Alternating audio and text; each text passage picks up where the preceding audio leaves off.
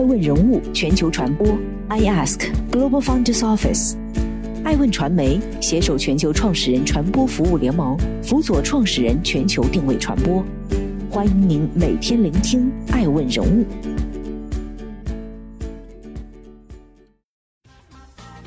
Hello，大家好，欢迎大家的守候。本期播出的爱问人物是王忠民，蚂蚁金服上市的最大赢家，为何是全国社保基金？爱问人物认为，优秀的投资人不仅要比投机者看得更远，还要能看穿这个时代。在中国私募母基金与全球大战略接轨的过程。全国社保基金是一个绕不过去的坎儿。本期爱问人物专访对象是全国保障基金理事会原副理事长王忠民。二零二零年七月二十号，蚂蚁集团宣布启动在 A 股科创板和港股同步寻求上市的计划。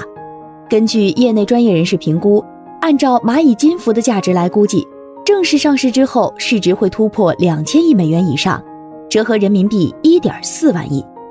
这意味着 A 股市场或将迎来首家全球互联网第一阵营的企业，蚂蚁金服恐将成为二零二零年里最大的上市公司。消息公布的当天，网上传闻蚂蚁整层楼都沸腾了。对于蚂蚁员工而言，蚂蚁金服的上市将催生上千位千万富翁，几百位亿万富翁，这无疑是个人努力奋斗的胜利。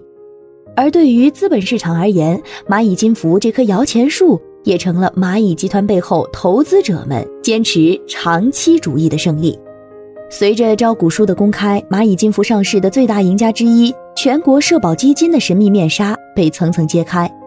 其背后实际掌舵人也浮出了水面。五年前，全国社会保障基金投入七十多亿，以百分之五的比例战略入股蚂蚁金服。成为蚂蚁金服引入的最大外部股东。二零二零年八月二十三号，全国社会保障基金理事会原副理事长王忠民在做演讲时毫不避讳地坦言：“社保这笔投资赚老了。”你很难想象，这笔投资是全国社保基金投资过的唯一一家民营企业，却也是社保基金历史上收益率最高的一笔股权投资。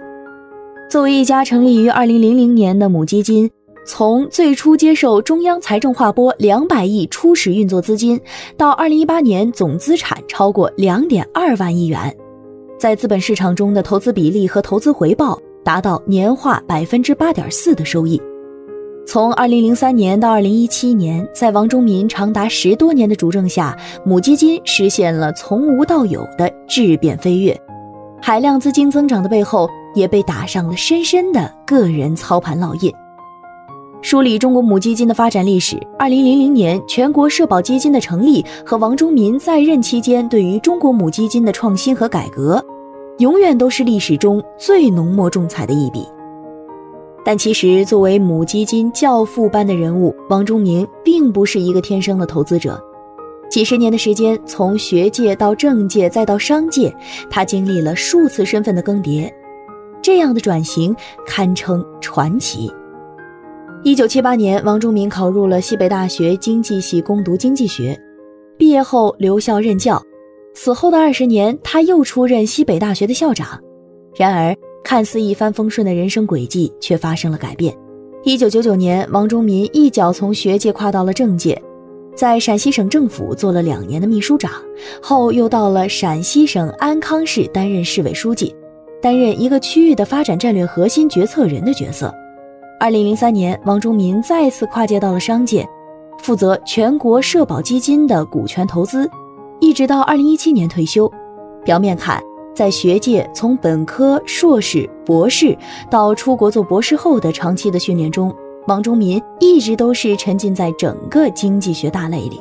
在政界，王忠民做秘书长和市委书记期间，每天处理投资类和财政类的事务。来到商界，他理应得心应手，但实际上，理论和实操的中间有一道鸿沟需要跨越。做投资就是从零开始，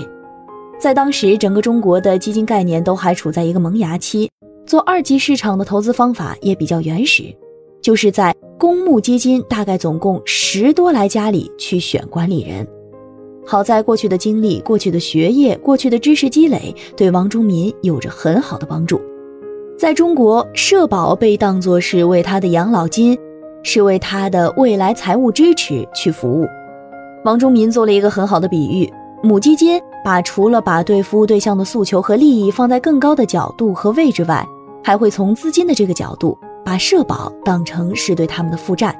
把服务对象的钱拿来了以后，母基金不仅要看到未来给他的时候，还要考虑负债的周期和以后给他带来的收益。当资金服务的性质变化成为了对资金的诉求，资金的逻辑和资金成长的管理的好坏，就能完全通过资金的方式被传递到出去。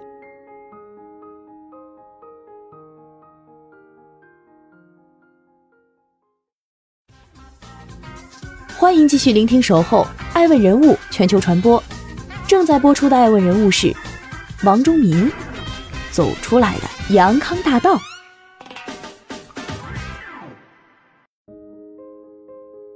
社保基金的二十年是一步一个脚印，是从无到有的走出来的。翻开世界全球母基金的大历史，一个最为重要的历史事件是一九七六年，全球母基金鼻祖亚登投资设立了历史上第一个私募股权投资母基金，总金额约为六千万美元。而在那时，中国甚至还没有风险投资这个行业。在国外私募股权母基金近五十年的历史中，母基金是投资行业中收益最稳定的类别之一。比如，全球最大的母基金管理公司 AlpInvest，在过去十六年里为客户创造年均百分之十二的净投资收益。相比较而言，中国母基金的历史非常的短暂且略显稚嫩。当时成立社保基金是党中央、国务院的一个重大决策。但是社保基金成立了以后，用什么样的投资逻辑和什么样的组织架构去实施这个投资，对于王忠民来说一直是个难题。王忠民也深知，以他一己之力打造起一个全能的团队是不可能的事情，更不必说投资配置的逻辑和贯穿执行的逻辑的矛盾，很难给予员工市场化的激励。在这种情况下，王忠民就去找中国市场当中的最专业、最细分的那些机构同步去成长。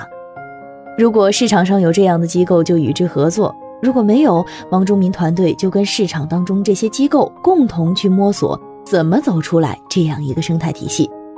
某种程度上来说，在中国母基金的生态体系当中，社保基金既是裁判员，也是运动员；既是合作者，也是开拓者。从二零零零年成立之初的两百亿的运作资金，到二零一八年是两万多亿，这些背后就是一套可供今天的母基金市场继续参考的操作逻辑。做投资不怕做对的事情，就怕做错的事情。如果回首社保基金的投资发展史，就会发现，我们国家的投资政策刚开始是比较保守的，尤其是像社保基金这样的机构，投资也仅限于存银行、买国债，全都是固收。固收里边还都是低风险的固收，当时上级主管部门直接硬性规定了社保基金所有的固收不能低于总资产的百分之四十，以保证投资的收益和低风险性。世纪初，中国的权益的投资市场正处在改革开放的快速的成长期，王忠民觉得这场浪潮中，社保基金一定要参与其中。于是，在固收以外，逐渐打开信用类的债券、企业债，甚至私募债，往高风险的一些债券领域当中去走。彼时，王忠民赶上了中国金融机构的股份制改革和 IPO 证券化，在直接投资领域，社保基金借用代表着人民的投资，可以把百分之二十的资产投向国有企业的股份制改制当中。最为关键的还有私募股权。在社保基金在市场当中得到的批准的时间点比其他的机构都要早，甚至可以用总资产的百分之十去投向私募股权。这一突出的例子就是对蚂蚁金服的直投经历造就了母基金最荣耀的时刻。外界只知道蚂蚁金服的股东里面，全国社保是最大的外部股东。其实实际上早在二零一四年开始，双方就开始接洽。最初的主动性是来自于蚂蚁，而不是社保。尽管后者在心理上早就主动了。当时，马云、彭磊和井贤栋三人主动邀请社保基金加入，并第一次说明要把支付宝从阿里里边分离出来，做蚂蚁金服，并愿意社保能够跟他们一起成长、一起发展。这次交易的成功，很大原因来自前者的诚意，不仅在精神层面上打动了社保基金。在物质上也给予了社保比其他所有的股东都要高的折价率和充分尽调的空间。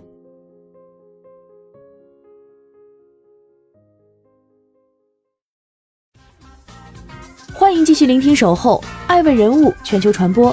正在播出的爱问人物是王忠民。数字化不是投资方法，而是投资对象。从某种意义上来说，一个好的起始点能够作为一个制度性的一个创新，能够在整个的中国的投资市场当中引起足够的重视和足够的身体力行的参与。王忠民喜欢把社保基金发展的过程称为叫做“孤独的 LP”。作为早期唯一的大型 LP，当他和 GP 去谈判的时候，总觉得这种谈判的力度远不如更多的 LP 一同竞争更有意义。因为市场上如果 LP 就你一家，那你在做 LP 的时候，你就要十分小心，因为你就是全部的 LP，你的成功就是他的成功，你的失败有可能把这一条赛道给堵塞住，有可能就是全行业的失败。王忠明带领下的社保基金，如果不被其他国有的资金接受的话，那这个赛道当中就不会有群体效应，也就不会有更多的后来者。二零二零年，当中国母基金周刊举办的母基金峰会召开的时候，所有人都感受到了一种来自行业的力量，这让他很欣慰。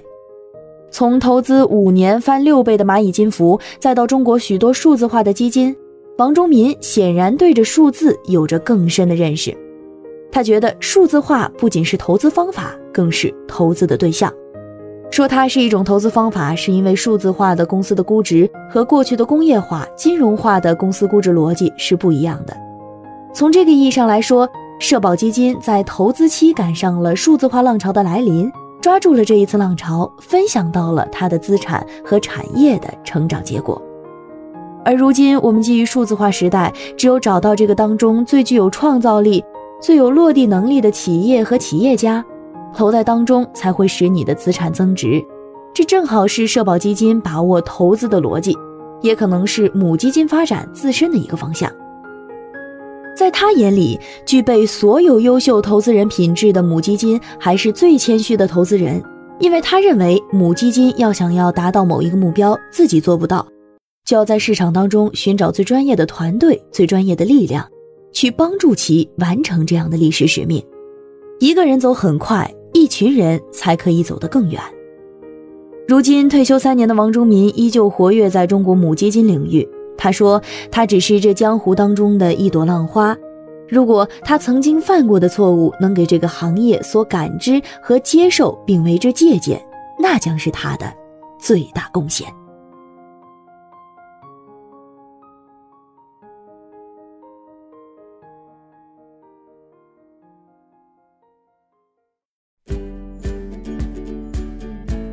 顶级人物，欢迎关注每周六晚十一点海南卫视，同步在学习强国 APP 直播。更多完整内容，欢迎关注爱问官网 iask-media.com。更多精彩内容，也可以搜索爱问人物抖音号 iaskleaders。爱问人物全球传播，iask Global Founders Office。